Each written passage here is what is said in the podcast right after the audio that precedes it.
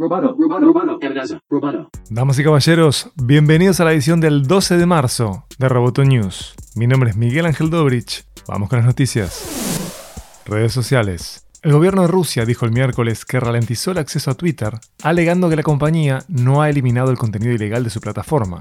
El regulador de telecomunicaciones de Rusia, Roskomnadzor, anunció que está reduciendo los tiempos de carga de Twitter, cito, para proteger a los ciudadanos rusos, y acusó a la red social de no eliminar los tweets que contenían uso ilegal de drogas, pornografía infantil o, vuelvo a citar, contenido que incita a que los menores se suiciden. Tras que el regulador intentó ralentizar el acceso a Twitter, docenas de sitios web del gobierno ruso se desconectaron durante aproximadamente una hora. Twitter dejó un comunicado enviado por correo electrónico que estaba al tanto de que su plataforma se estaba ralentizando en Rusia debido a aparentes preocupaciones sobre la eliminación de contenido. Y allí agregaron que la compañía liderada por Jack Dorsey tiene una política de tolerancia cero con respecto a la explotación sexual infantil y las actividades ilegales como la venta o compra de drogas. Los activistas rusos han utilizado Twitter, Facebook, Instagram, YouTube y TikTok para organizar protestas contra el Kremlin por el encarcelamiento del líder de la oposición, Alexei Navalny, en enero. Futuro de los medios. Pasó Immersive Futures, el evento de un día de NYC Media Lab, que tuvo por objetivo explorar posibilidades narrativas de los mundos emergentes e inmersivos de la realidad virtual y la realidad aumentada.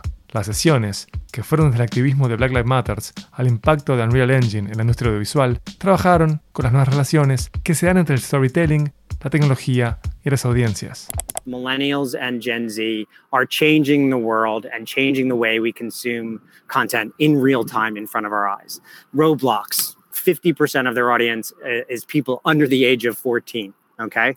Um, so that is primarily Gen Z millennials and Gen Z are driving a mobile first economy and a move um, from the traditional pay TV ecosystem where you pay for a lot of channels that you don't watch and you're forced to watch ads inside those channels that you're paying for to the Netflixes, the Hulus, the Amazon Primes.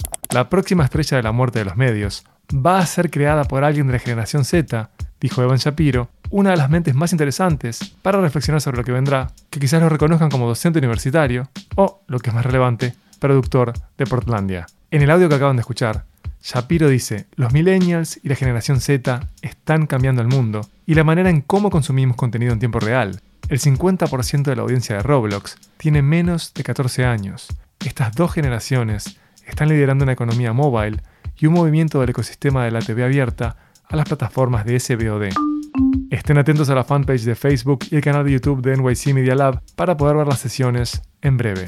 Conectividad. Para construir un mundo mejor a partir de la crisis de COVID, necesitamos un impulso global para conectar a los jóvenes del mundo. Ese es el título de la carta abierta de la World Wide Web Foundation, publicada hoy, 12 de marzo, cuando se celebran los 32 años de la World Wide Web.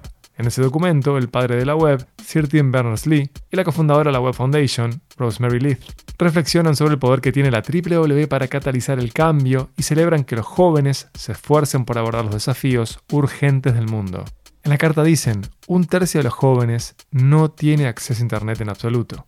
Muchos otros carecen de datos, dispositivos y la conexión confiable que necesitan para aprovechar al máximo la web. De hecho, solo el primer tercio de los menores de 25 años tiene una conexión a Internet en el hogar, según UNICEF, dejando a 2.2 mil millones de jóvenes sin el acceso estable que necesitan para aprender en línea y que ha ayudado a muchos otros a continuar su educación durante la pandemia. Y agregan, las consecuencias de esta exclusión afectan a todos. ¿Cuántas mentes jóvenes brillantes caen del lado equivocado de la brecha digital? ¿Cuántas voces de posibles líderes están siendo silenciadas por una Internet tóxica? Cada joven que no pueda conectarse representa una oportunidad perdida para nuevas ideas e innovaciones que podrían servir a la humanidad, y afirman, como hicimos con la electricidad del siglo pasado, debemos reconocer el acceso a Internet como un derecho básico y debemos trabajar para asegurarnos de que todos los jóvenes puedan conectarse a una red que les dé el poder de dar forma a su mundo. Roboto News es parte de Dovcast. Te invitamos a seguirnos en www.amenazaroboto.com, amenazaroboto y facebook.com barra amenazaroboto. Roboto News. Periodismo. Tech.